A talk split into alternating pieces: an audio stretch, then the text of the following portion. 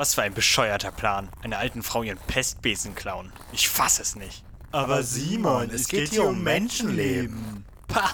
Dann hätte er es doch auch selber machen können. Aber jemand muss doch für die Ablenkung sorgen. Und warum muss ich denn den eindeutig gefährlicheren Teil erledigen? Betrachte es als Karma-Ausgleich dafür, dass wir wegen dir dabei zusehen mussten, wie ein kleines Mädchen von einem Wolf zerfleischt wurde. Was ist da eigentlich aus dem nicht in die Vergangenheit eingreifen geworden? Das gilt auch nur für die Vergangenheit auf unserer Seite des Schleiers. Wie? Du bist noch hier? Ich schleiche doch schon die ganze Zeit neben dir. Hast du die ganze Zeit mit dir selbst gesprochen? Ähm. Was dachtest du, wo meine Stimme herkommt? Äh. Sehr lebendige Fantasie? Das lasse ich jetzt mal so stehen. Dir ist aber schon bewusst, dass Schleichen und laute Selbstgespräche führen nicht so toll zusammenpassen, oder? Du meinst also, wir sollten lieber die Aufgaben tauschen? Ich scheuche die Tiere auf und du klaust den Besen? So ein Pech. Naja, was soll man da machen? Ich bin da mal in der Scheune. Nein, verdammt! Du holst den Besen ohne Selbstgespräche und ich sorge für die Ablenkung. Wir treffen uns an dem großen Stein von eben wieder, wenn alles erledigt ist. Also, viel Glück. Na gut. Aber wenn ich sterben sollte, dann nutzt das hier bitte als Eröffnungsteil für die Folge. Alles klar?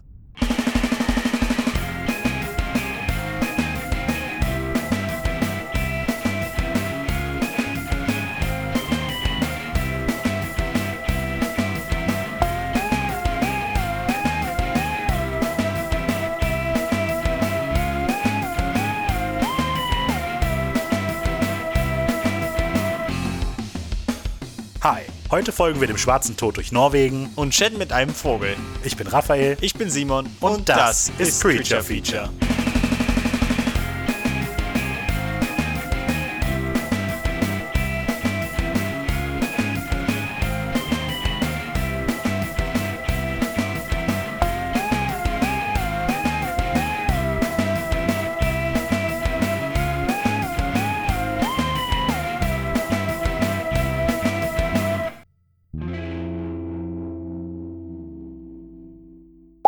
Okay, da wären wir. Dann wird es jetzt Zeit, die Schutzkleidung anzulegen. Schutzkleidung? Das ist in der großen Kiste, die du eben angeschleppt hast? Genau, wir wollen ja nicht an der Pest erkranken, oder? An der Pest? Was genau hast du vor? Ja, richtig, die Pest. Wir sind in Norwegen und ich will dir gleich den Ausgangspunkt des schwarzen Todes in Skandinavien zeigen. So, mm, na gut. Äh, was ist das? Dein Schutzanzug. Nee, das zieh ich nicht an. Wir lassen die Schutzanzüge natürlich erstmal trocknen. Was heißt hier Schutzanzug? Das sieht aus wie ein Schneeanzug, der seit Tagen in seifigem Wasser gelegen hat. Das ist es ja auch. Aber die Seife war vorbeugend wirkendes Flohshampoo und damit ist es eine Art Anti-Pest-Schutzanzug. Dick genug, dass Ratten dich nicht beißen können und abstoßend gegenüber Flöhen. Aber wie gesagt, wir lassen die Anzüge ja erstmal eine Weile trocknen. Aber eklig ist es trotzdem. Ich werde dir nicht anziehen. Etwas Vorwarnung bitte, bevor du mir solche Bilder ins Gesicht drückst. Nee, du nimmst dieses Pestrisiko eindeutig nicht ernst genug. Deshalb hier ein paar Bilder von Pestsymptomen. Nein, nimm die weg! Hier siehst du zum Beispiel die Beulen der Beulenpest. Ah. Hier die schwarz anlaufenden Fingerspitzen eines Pestkranken. Oh Mann, ich hab's verstanden. Nimm die jetzt weg. Weißt du, wie viele Menschen damals, ähm, ja, also beziehungsweise im Moment an der Pest gestorben sind? Ja, zwischen 100 und 200 Millionen. Ist doch gut. Jetzt hier deinen Seifenanzug an. Also, schwarzer Tod in Norwegen, sagst du? Dann nehme ich mal an, dass wir im Jahr 1350 oder so sind. In der Kante, ja. September 1349. Dann lass uns die Anzüge draußen mal aufhängen und dann warten wir ein bisschen. Ich habe wie immer meine Spielkarten dabei. Och, so kalt ist es ja gar nicht. Hätte Schlimmeres befürchtet. Wir sind auf der Insel Askøy nahe Bergen. Das ist ziemlich weit im Süden Norwegens, etwa auf der Höhe der Shetlandinseln. Im September ist es hier etwa 10 Grad. Dennoch schlage ich vor, drin zu warten. Aber es ist wirklich schön hier. Direkt am Meer, mit den ganzen Inseln. Ja, stimmt.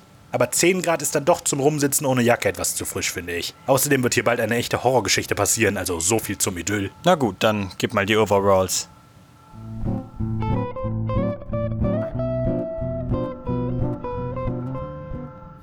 So, dann die 8. Du musst aussetzen, Mau.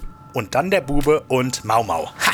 Glückwunsch. Damit steht es jetzt 22 zu 1. Für mich. Irgendwann muss deine Glückssträhne ja mal reißen. Ah, schau an. Direkt im richtigen Moment. Da kommt das Schiff angetrieben, auf das wir die ganze Zeit warten. Aber das steuert doch direkt auf den Felsen zu. Wenn da keiner reagiert, krachen sie hier direkt gegen die Insel. Hey, Vorsicht, der Felsen! Du verschwendest deine Energie. Zieh dir lieber schnell den Overall an. Wenn es aufgelaufen ist, wollen wir an Bord und glaub mir, dass du da ohne Schutzanzug nicht sein willst.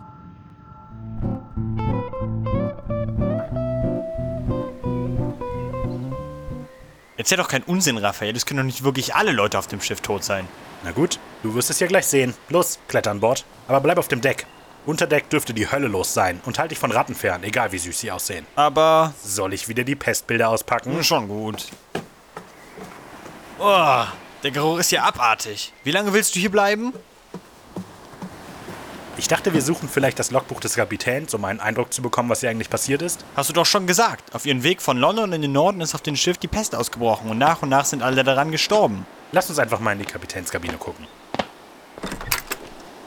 Oh, verdammt. Ah, der Kapitän ist noch hier. Oder das, was die Ratten übrig gelassen haben. Binde den Schal um den Mund. Oh Gott, Raphael, ich will hier nicht länger bleiben. Es stinkt und eine der tödlichsten Krankheiten der Menschheitsgeschichte ist an Bord. Außerdem habe ich das Gefühl, dass der angenagte Kapitän jeden Moment aufstehen könnte. Dann such das Buch.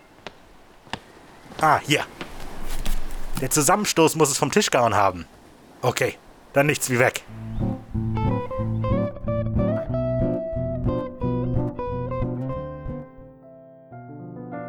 28. August 1349. Justin Finchley hat den schwarzen Tod mit auf das Schiff gebracht. Wir haben eine Quarantäne eingerichtet und ihn reingesteckt. Er sagte, er sei kerngesund gewesen, als er auf das Schiff gekommen ist. Was für ein elender Hund. Wie kann er uns alle in solche Gefahr bringen? Ich bin optimistisch, dass wir früh genug reagiert haben. Das Wetter steht gut, wir sollten unser Ziel wie geplant am 5. September erreichen. Bis dahin müssen wir uns überlegen, was wir mit Justin machen. Ich hoffe fast, dass er vorher den Löffel abgibt, damit wir ihn über Bord werfen können und nicht für Wochen in der Hafenquarantäne feststecken. Ich will die Wolle loswerden und dann nicht zu nach Hause. 30. August 1349. Wir werden den Kampf gegen die Seuche wohl verlieren. Die Quarantäne ist nutzlos, immer mehr Männer werden krank. Auch mich hat das Fieber gepackt, drei Leute sind schon tot. Ich bringe es nicht über mich, den Befehl zu geben, das Schiff zu versenken. Wir haben fast alle Familien zu Hause und die Hoffnung, wieder zu genesen, ist das Einzige, was wir haben. Gott führe uns durch diese schwere Zeit. 3. September 1349. Außer mir und Peter Connell sind alle tot. Wir werden es auch nicht mehr lange schaffen. Soweit ich weiß, ist der Norden der Pest bislang entkommen. Ich will nicht der sein, der den Tod zu den Familien dort bringt. Keiner von uns ist stark genug, das Schiff zu versenken. Wir haben den Kurs geändert. Das Schiff sollte jetzt einfach immer weiter ins Nirgendwo treiben. Nicht auszumalen, was passiert, wenn unser Geisterschiff aufs Land läuft.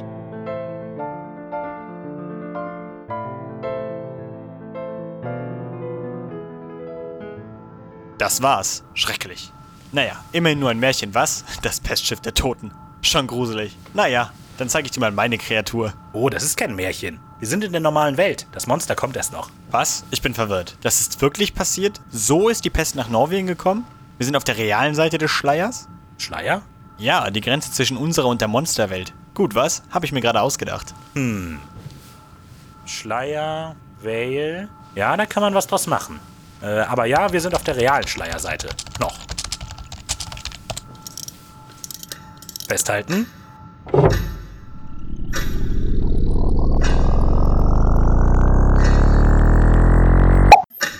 Stell dir vor, du lebst im 14. Jahrhundert in Norwegen. Du hörst über die Jahre, dass sich im Süden eine schreckliche Plage ausbreitet. Langsam und stetig frisst es sich entlang der Handelsrouten. Von Dorf zu Dorf, von Stadt zu Stadt, von Land zu Land. Tausende Menschen sterben und die Plage kommt in deine Richtung. Aber lange bleibst du verschont, bis du plötzlich hörst, dass ein paar Dörfer weiter Leute erkranken und sterben. Dann ein paar Tage später das nächste Dorf, dann wieder ein paar Tage später das nächste. Es kommt auf dich zu. Ich hätte schreckliche Angst, denke ich. Und ich würde nach Erklärungen suchen. Vielleicht etwas, um mich zu schützen. Die Plage scheint sich ja langsam, aber sicher zu verbreiten. Quasi zu wandern. Wahrscheinlich würde ich versuchen, das Ganze durch ein echtes wanderndes Wesen zu erklären. Unauffällig, aber tödlich. Und was ist unauffällig, aber in Folklore immer gerne böse? Alte Frauen? Glückwunsch, du hast gerade die Entstehung Pestas nachvollzogen. Eine alte Frau, die an jedem schicksalshaften Tag im September in Askøy von Bord des Geisterschiffes ging und ihre Reise durch das Land antrat. Je nach Quelle sind in den sechs Monaten, in denen die Pest hier wütete, ein bis zwei Drittel der gesamten Bevölkerung Norwegens gestorben. Wow, aber wo hast du uns hingebracht? Sind wir hier noch in Norwegen? In der Tat. Ein paar Monate nach Pestas Ankunft, aber weiter nördlich und im Landesinneren. Ich dachte, wir tun mal was Gutes. Und das wäre? Warte. Da, siehst du die kleine Farm da unten? Ja. Und siehst du auch die Frau, die da auf der Bank schläft? Ja, das ist doch nicht. Doch, das ist sie. Siehst du den Besen, der da am Zaun neben mir lehnt? Nee. Okay, dann äh, lass uns mal zu dem Stein da vorne gehen, da sollten wir mehr sehen können.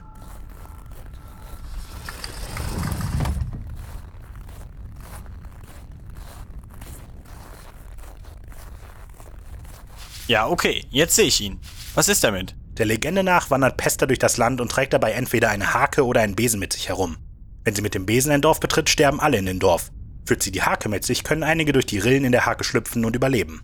Und weiter? Naja, wenn wir den Besen abnehmen könnten, würden wir einige Leben retten. Was? Mach das nicht. Das ist doch lebensgefährlich. Keine Sorge, ich werde lediglich die Tiere in der Scheune aufscheuchen. Du wirst den Besen klauen, Ich? Warum ich? weil du was gut machen musst wegen dem Wolf und dem kleinen Mädchen in Frankreich. Aber- Kein Aber, los, lass uns näher schleichen.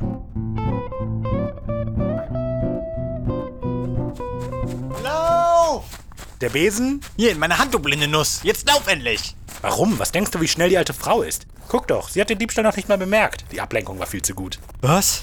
Puh. Okay. Trotzdem, ich will hier weg. Viel zu aufregend, das Ganze. Du stellst dich an. Sei lieber still, Freundchen. Komm jetzt.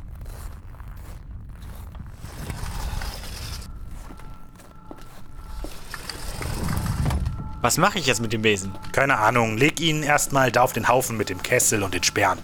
Ich werde unser kleines Schleichabenteuer übrigens trotzdem als Einleitung nutzen. So ist es viel dramatischer. Okay, was hast du vorbereitet? Wir müssen ins England vom Februar 2019 reisen. Das war jetzt aber nicht sehr lang her. Wichtig ist, dass es auf der Monsterseite des Schleiers ist.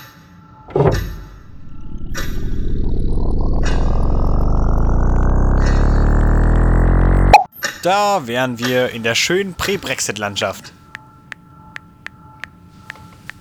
Ähm, spielst du da gerade auf deinem Handy herum? Das ist ziemlich frech von dir. Was? Oh nein, das ist ja mein Segment. Das gehört dazu. Hm, sicher. Du glaubst mir nicht? Nein? Dann schreib mal eine Nachricht an diese Telefonnummer und äh, glaub das. Ich kann deine kritzelige Handschrift kaum lesen. Lass mal, lass mal sehen. Du schreibst ja jetzt wirklich einfach hin? Klar, ich habe aufgegeben, mit dir zu diskutieren. Na gut, und äh, hast du schon eine Antwort? Ich habe die Nachricht ja noch nicht mal abgeschickt. Was schreibst du denn so lange? Einen Witz, den ich letztens gehört habe. Erzähl. Okay, also. Rollt ein Ball um die Ecke und fällt um. Äh, da merkt man von dem Insektensterben aber gar nichts. Und abgeschickt. Gut, dann müssen wir nur noch auf eine Antwort. Äh, die Nummer, die du mir gegeben hast, hat mir ein Bild gesendet. Es ist ein widerliches Gesicht mit hervortretenden Augen, langen schwarzen Haaren und einem viel zu breitem Grinsen. Unheimlich was? Ein wenig? Ich sollte mir zur Beruhigung ein lustiges Video auf YouTube ansehen. Gute Idee, tu das. Am besten eins von Pepper Pig oder so. Das ist zwar sehr spezifisch, aber na gut. Ah, da ist es ja. Und Play.